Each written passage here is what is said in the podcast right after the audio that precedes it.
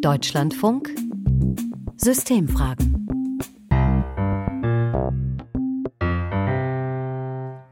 Die Systemfragen heute mit Bettina Köster. Schön, dass Sie wieder dabei sind. Bei uns dreht sich heute alles um einen runden Geburtstag. Am Sonntag ist es soweit. Da wird das Radio 100 Jahre alt. Ein ganz schön betagtes Alter. In die Jahre gekommen ist es aber keineswegs. Am Anfang war es aus dem Wohnzimmer kaum wegzudenken, heute aus dem Auto oder aus der Küche. Und warum ist das Radio noch nicht ausgestorben? Das wollen wir in den nächsten 20 Minuten klären. Aber erstmal lassen wir uns von Luca Rese Knauf auf eine kleine Klangreise durch das Radio-Jahrhundert mitnehmen. Wir machen Ihnen davon Mitteilung, dass am heutigen Tage der Unterhaltungsrundfunkdienst mit Verbreitung von Musikvorführungen auf drahtlos telefonischem Wege beginnt. Ich sitze den ganzen Tag an meinem Radio und ich höre Dudel, Dudel, Dudel. Jetzt kommt unsere Kinderstunde. Eins, zwei, drei, der Plumpsack ist rum. Für wenig Geld. Auf Raten schon erwerbt ihr uns und unseren Ton. Die bedingungslose Kapitulation. Hier ist Rias Berlin, eine freie Stimme der freien Welt. Wir laden Sie ein zu einer stereophonischen Versuchssendung. Europawelle Saar. Junge Leute heute. Neumann, zweimal klingeln. Den Dialog mit dem Hörer wollen wir verstärken. Radio DDR, Sie empfangen die 125. Folge unserer Sendereihe unter dem Motto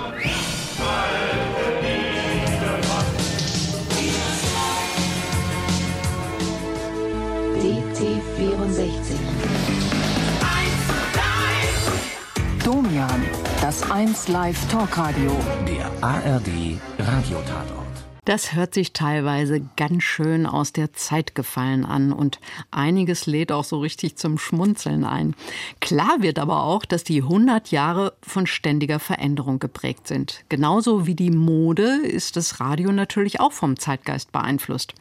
Eins ist jedoch geblieben. Das Radio ist für viele Menschen ein Tagesbegleiter mit mehr oder weniger Musik. Das zeigt auch die Radioforschung und Umfragen unter Radiohörerinnen weil es informativ ist, weil man es nebenbei machen kann beim Autofahren. Es ist so ein richtig schöner Einklang in den Tag, das macht gute Laune. Informiert sein, Musik hören. Ich höre sehr viel Radio, weil ich mich mit meinen Dingen befassen kann und muss nicht in den Fernseher schauen. Wenn mir danach ist, mache ich Radio an, damit es auch nicht so, so ruhig ist und ein bisschen Leben in der Bude, ja. Radio bedeutet für mich einen sinnvollen Zeitvertreib. Hauptsache es läuft. Hauptsache es läuft. Der Klangteppich im Hintergrund. So nutzen viele viele Menschen ihren Sender und warum haben Radiosendungen bei dem riesigen Medienangebot heutzutage noch so eine bindende Kraft? Darüber spreche ich jetzt mit dem Medien- und Kommunikationswissenschaftler Peter Vorderer. Er ist Professor an der Universität Mannheim. Das Radio ist immer noch die wichtigste Audioinformationsquelle, Herr Vorderer. Das zeigt die Forschung. Warum hängen wir so am Radio? Und was die Beiträge ja schon gezeigt haben, weil das Radio etwas bietet, was kein anderes äh, Medium in dieser Weise bietet. Wir können Inhalten folgen, ganz unterschiedlichen Inhalten ohne dafür unsere Augen benutzen zu müssen. Wir hören und können dadurch die Augen für andere Dinge verwenden. Zum Autofahren, zum Putzen, zum Reparieren, zum Kochen. All diese Dinge können passieren, indem man gleichzeitig Radio hört. Und das haben bildbasierte Medien natürlich als Charakteristikum nicht aufzuweisen. Hörbedürfnisse verändern sich aber auch gleichzeitig. Dementsprechend ist das Radio auch schneller, manchmal auch lauter, direkter in der Ansprache geworden. Würden Sie diese Beobachtung teilen? Ja, ganz sicher ist nicht nur das Radio, aber auch das Radio, so wie alle anderen Massenmedien, schneller, lauter, direkter geworden. Das liegt sicherlich auch an der Verbreitung digitaler Medien, die sehr viel spezifischer sind, die spezifischere Nutzerinnengruppen ansprechen. Das Radio ist immer noch etwas, was in der Breite des Publikums wirken kann. Und dadurch muss es aber trotzdem mit den digitalen Medien konkurrieren und mithalten können. Und ich denke, eine Konsequenz daraus ist, dass es lauter und direkter geworden ist. Mithalten kann es auf jeden Fall, wenn es um Sportberichterstattung geht. Da hören wir doch jetzt einfach mal rein. Kopfball abgewehrt aus dem Hintergrund müsste Rahn schießen. Rahn schießt. Tor! In Nürnberg, ich mach das nicht. Ich halte das nicht mehr aus. Ich will das nicht mehr sehen. Solche Gefühlsausbrüche gibt es nur bei Fußballreportern wie Günter Koch, den wir da eben gehört haben. Der arbeitet zwar nicht mehr als Reporter, aber ist vielen Menschen sicherlich sehr bekannt. Live und damit ganz schnell und nah dran am Fußball geschehen. Das lockt tatsächlich ganz, ganz viele Fans noch ans Radio. Warum ist das interessanter, als Spiele im Fernsehen anzuschauen? Ich glaube, das ist weniger ein Unterschied zwischen Radio und Fernsehen, sondern der Tatsache geschuldet, wie breit, wie homogen homogen, wie dispers das Publikum ist. Und von der sehr betagten schon Übertragung von Günter Koch abgesehen, sind die aktuellen Radioberichte über Fußballspiele an ein sicherlich homogeneres Publikum gerichtet, die dort dieses auch schätzen. Sport, Unterhaltung, Musik und natürlich die Nachrichten die gehören einfach auch fest zum Radioprogramm. 13 Uhr. Nachrichten. Nachrichten leicht. Der Wochenrückblick in einfacher Sprache. Das Nachrichtenupdate am Morgen. Musikbetten und Jingles lassen die Nachrichten zum besonderen Hinhörer werden. Warum brauchen wir diesen besonderen Hinhörer? Naja, weil sie uns äh, letztlich in den Gewohnheiten, die dahinter stehen, also Radiosendungen werden von vielen, wenn sie denn im Live-Radio verfolgt werden, gewohnheitsorientiert genutzt. Also die meisten Personen nutzen ganz bestimmte Programme, auch wie sich äh, ja immer wieder zeigt, nur sehr wenige. Sie wechseln sehr selten den Sender. Und diese Jingles und die Musikbetten bereiten das vor, machen es möglich für die Nutzerinnen, das Ganze in ihren Alltag zu integrieren. Wir dürfen nicht vergessen, die meiste Nutzung der Massenmedien folgt nicht angebotsspezifisch. Also da kommt eine bestimmte Sendung und die will ich sehen und die will ich mir auswählen, sondern die kommt gerade beim Live-Radio, ist sie ein Ergebnis einer in den Tag integrierten Rezeptionssituation. Also das Radiohören im Bad morgens beim Zähneputzen oder Schminken, auf dem Weg zur Arbeit oder während der Arbeit, wenn ich mich nicht auf die Arbeit konzentrieren muss, sondern mit den Händen was tun muss, aber gleichzeitig mir was anhören kann, um mir die Zeit auch zu verkürzen. Also ich denke, dass diese Jingles wie sozusagen Schnuppernoten sind, an denen sich die Hörerinnen orientieren können. Sie erkennen die Sachen wieder. Sie wissen, ah, jetzt kommt diese Sendung, die ich jeden Morgen höre. Sie bieten eine Orientierungsfunktion an. Wie haben sich denn sonst die Hörbedürfnisse geändert? Naja, also ich glaube gar nicht, dass sich die Hörbedürfnisse insgesamt großartig verändern. Was wir ja feststellen in den letzten Jahren ist insbesondere bei der Gruppe der jüngeren Hörer und Hörerinnen eine Abnahme der Nutzung von Live-Radio und eine Zunahme der Nutzung von Podcasts. Das ist aber etwas, was wir in allen Medien erkennen. Eine größere, ja, wenn Sie so wollen, Unzufriedenheit damit, dass man etwas vorgesetzt bekommt, was für ein breites Publikum geschaffen wird das man dann zu einem bestimmten Zeitpunkt auch wahrnimmt. Man könnte ja positiv formulieren, die Nutzerinnen sind hier quasi ermächtigt worden zu sagen, ich höre mir und schaue mir auch das an, was ich anschauen will, und zwar zu dem Zeitpunkt, an dem ich das will und auch, was ja auch noch dazu kommt, an jedem beliebigen Ort, weil ich mein Smartphone bei mir habe und es darüber empfangen kann. Und das sehen wir in den Zahlen der Nutzung, die sich bei den älteren Generationen überhaupt nicht so deutlich erkennen lassen, aber insbesondere bei den Jungen, die eine viel größere Offenheit gegenüber neuen Medien haben, auch ein viel größeres Interesse und vielleicht auch eine größere Distanz gegenüber dem Programm, was für alle da ist. Aber jüngere Menschen haben doch auch ihre Lieblingssender. Ja, sicher, aber es ist ja auch nicht vorbei damit, sondern die hören ja natürlich auch lineares Radio und gleichzeitig haben sie ganz bestimmte Lieblingspodcasts oder bestimmte auch Moderatoren in diesen Podcasts, die sie dann hören zu anderen Zeitpunkten. Ich glaube, es ist ein Fehler zu denken, das Radio oder die Radionutzung gibt's nur so oder so. Ich würde also sehr vereinfacht formulieren sagen, die alten Hörerinnen bleiben bei ihren Mustern weitgehend, die jüngeren kombinieren sie Offline- und Online-Nutzung und integrieren beides sozusagen in ihren Alltag. Die Mischung macht es also, zumindest bei den jüngeren Zielgruppen. Zentral sind außerdem die Moderatoren. Das hat Peter Forderer ja eben auch schon angedeutet. Die müssen den richtigen Ton treffen, eine angenehme Stimme haben und irgendwie sympathisch klingen. Nur dann bauen Hörerinnen und Hörer auch eine längerfristige Verbindung zu ihnen auf. Tja, das ist fast wie in einer realen Beziehung. Die Forschung spricht auch von parasozialen Beziehungen, die da entstehen.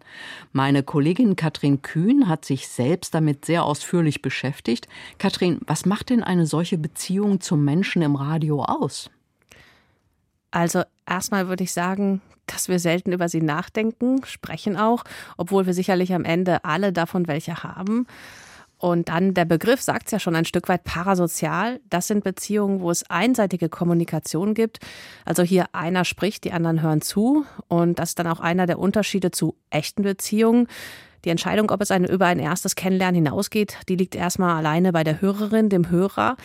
Ich habe darüber mit Thilo Hartmann gesprochen von der Freien Universität Amsterdam. Er ist einer der Kommunikationswissenschaftler, die viel zu parasozialen Beziehungen forschen. Man muss sich erstmal angesprochen fühlen, um überhaupt in diese Kommunikation einzutreten und äh, sozusagen das Gefühl zu haben, hui, da spricht einer zu mir. Jetzt höre ich mal hin und dann erst entsteht diese ganze Magie, dass man das Gefühl hat, da spricht einer zu mir und wer ist das eigentlich? Und sich ein Bild davon macht und dann, das ist eigentlich auch schon der Kern einer parasozialen Beziehung, der dann entstehen kann dadurch wo dann auch wichtig ist, Hören gilt ja als ein besonders intensiver Kontakt, anders als Lesen, Anschauen, weil da quasi jemand mit seiner Stimme direkt in meinen Kopf kriecht. Worauf kommt es denn dann an? Also, dass man aus diesem ersten Kontakt, den man dann im Radio hört, auch wirklich ein, also dass da eine Beziehung entsteht? Das hängt wie im echten Leben dann davon ab, mag man den anderen, werden eigene Erwartungen erfüllt oder ist man neugierig auch auf den anderen? Das heißt, psychologisch gesehen laufen ganz ähnlich oder die gleichen Mechanismen ab wie bei jeder anderen Beziehung auch. Man lernt jemanden kennen, man denkt, das ist ein Mensch, ja, man hat ihn zwar nie getroffen, aber man hört ihn ja immer wieder im Radio.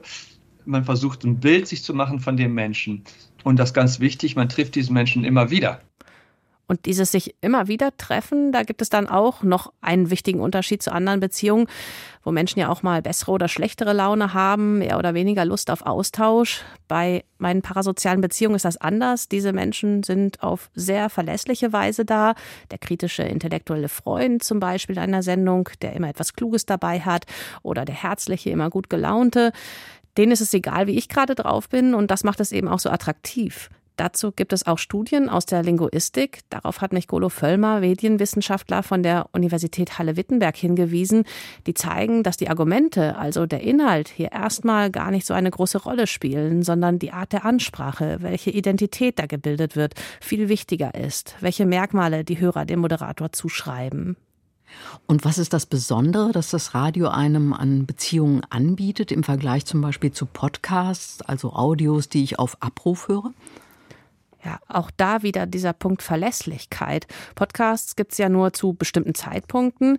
Beim Radio, wenn ich mich mal an einen Sender gebunden habe, an die Rollen da, kann ich ja quasi fast immer einschalten. Und ich weiß dann auch, da redet einer jetzt gerade zu mir in dem Moment, wo ich das will. Die Verfügbarkeit also als ein großer Punkt. Und ein anderer ist tatsächlich, dass es oft auch nicht zu persönlich ist. Podcasts sind ja oft sehr zugeschnitten mit einem näheren, persönlicheren Stil. Und das erklärt ihren Erfolg. Und daraus könnte man ja schließen, ah, so müsste das dann überall sein. Aber das ist gar nicht unbedingt so. Und das liegt daran, dass wir Menschen auch beim Hören gar nicht immer unbedingt engere Beziehungen wollen, weil das auch anstrengend sein kann. Inwiefern anstrengend sein kann? Ja, am Ende ist es da dann wieder wie im echten Leben, dass man auch nicht zu allen eine enge Beziehung hat und haben will. Thilo Hartmann von der Freien Universität Amsterdam erklärt das so. Jede Beziehung hat ihren eigenen Platz, ihre eigene Funktion im Alltag. Also zum Nachbarn zum Beispiel hat man eine andere Beziehung als zum engsten Freund. Und man will das eigentlich auch gar nicht unbedingt alles ändern. Das heißt, wir müssen es auch nicht die anderen Beziehungen, die zum Beispiel weniger eng sind oder zu weniger engen Freunden, kleinreden, sondern die haben ja auch ihren Stellenwert. Die Beziehung zum Nachbar hat auch ihre Funktion im Alltag. Und wenn diese Funktion relativ verlässlich erfüllt wird, dann trägt sie auch zum eigenen Wohlbefinden bei. Sprich, es gibt auch beim Hören Bedürfnisse, dass da wer verfügbar ist, aber bitte nicht zu persönlich, sondern eher eine freundliche, aber distanzierte Beziehung. Wenn jetzt alles nischiger, personalisierter werden würde, dann wäre das ein wenig so, wie wenn einem auf einmal alle Nachbarn ein persönlicheres Verhältnis anbieten, wo sich manche ja vielleicht freuen, aber andere auch sagen, nee, also das brauche ich jetzt echt nicht. Denn am Ende fordert uns eine enge parasoziale Beziehung eben auch emotional mehr ab als ein freundlicher, aber verbindlicher parasozialer Kontakt. Und wenn Sie jetzt neugierig auf das ganze Interview mit Thilo Hartmann geworden sind, dann finden Sie das Gespräch in der Deutschlandfunk Audiothek App. Und worauf muss das Radio denn sonst noch achten, um in der riesigen Medienkonkurrenz, die wir ja inzwischen haben, Tagesbegleiter zu bleiben? Diese Frage geht noch einmal an Medienwissenschaftler Peter Forderer. Ich glaube, das Wichtigste wird sein, nicht ausschließlich auf die Dimension zu setzen, bei der man sowieso schlechter ist, nämlich die Dimension, die heißt, andere digitale Inhalte können Nutzer, Nutzerinnen immer und überall nutzen. Immer dann, wenn es ihnen in ihre Zeitplanung passt und auch überall, je nachdem, wo sie sind. Damit zu konkurrieren, ist von vornherein relativ aussichtslos wo man konkurrieren kann, und es ist auch nach wie vor meines Erachtens so, und das zeigt der öffentlich-rechtliche Rundfunk, damit meine ich Radio und Fernsehen natürlich, das ist auch in die Tiefe zu gehen. Das kann das Radio meines Erachtens noch besser als das Fernsehen. Also Hintergrund liefern, in die Tiefe gehen, nicht nur bei diesen Nachrichten zu bleiben, wo kurze Botschaften vermittelt werden, kurze Inhalte angetippt werden, sondern dann auch in Diskussionsrunden, in Fachgesprächen und so weiter weiter in die Tiefe zu gehen. Das ist etwas, was die digitalen Medien zwar auch können, aber dafür werden sie nicht ausgewählt. Sie werden in erster Linie für die überall Verfügbarkeit und die jederzeit Verfügbarkeit ausgewählt. Und ich glaube, wenn sich das Radio auf seine eigentliche Stärke, nämlich die tiefergehende Analyse, die Berichterstattung, die Hintergrundbeleuchtung und dergleichen mehr verlässt, dann ist es etwas, die BWLer nennen es ein Alleinstellungsmerkmal. So könnte man mit Sicherheit weiterhin diejenigen, die dieses Bedürfnis haben, bei der Stange halten. Klingt so negativ, aber weiterhin dafür begeistern. Wenn wir doch noch mal so einen kleinen Blick in die Zukunft wagen, könnte die KI beispielsweise helfen, dass man sich so eine Art personalisiertes Radio selber zusammenbastelt? Ich sag mal, man hat jetzt Informationen aus dem Deutschlandfunk am Morgen, mittags hört man lieber was Lokales und die Musik kann man auch ganz nach Geschmack wählen. Meinen Sie, dass sich sowas irgendwann etablieren wird? Also es könnte sicherlich helfen, genau dieses zu machen. Und es wird auch Bereiche geben, in denen einzelne Mediennutzer dieses so wollen und sagen, ich möchte die Dinge zusammengestellt bekommen, ob das von einer Person gemacht wird oder von einer KI. Die KI kann es vermutlich individuell viel spezifischer machen, als es eine Person könnte. Dass es dafür eine Nachfrage geben wird, das halte ich für völlig unstrittig. Also man muss sich nur anschauen, wie Leute mit den Empfehlungen etwa auf den Streamingdiensten umgehen und wie sehr sie das nutzen, dass wenn sie bestimmte Filme oder Serien sich angeschaut haben, der Algorithmus Algorithmus Ihnen sagt, also dann wird Ihnen bestimmt auch dieses und jenes gefallen, weil es das gleiche Genre ist, vielleicht die gleichen Schauspieler und dergleichen mehr. Also das wird eine große Rolle spielen. Wenn, wenn dieses aber die bisherige Auslese, Auswahl ersetzen würde, dann würde ich das für hochproblematisch halten, weil man wird nie darüber hinauskommen, über das, was der Algorithmus herausgefunden hat, was einen interessiert. Und ich finde, die großartigsten Momente des Radios waren doch die für die einzelnen Hörer und drinnen, in denen sie etwas erfahren haben, was völlig neu war, was überraschend war, womit sie niemals gerechnet haben, wofür sie sich niemals entschieden hätten. Und jetzt hören sie etwas und werden dadurch auf eine völlig neue Gedanken gebracht, werden vielleicht sogar irritiert, werden in Frage gestellt und es löst dann Prozesse der Auseinandersetzung aus. Also das halte ich für eine ganz, ganz zentrale Funktion.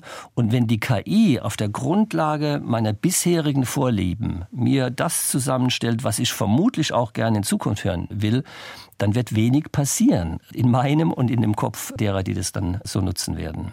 Das hört sich nach einem klaren Plädoyer für das Radio an. Der Kommunikationswissenschaftler Peter Forderer meint übrigens auch, dass das Radio in einer immer komplexer werdenden Welt eine gewisse Lebenserleichterung mit sich bringt. Man muss schlicht weniger Entscheidungen treffen.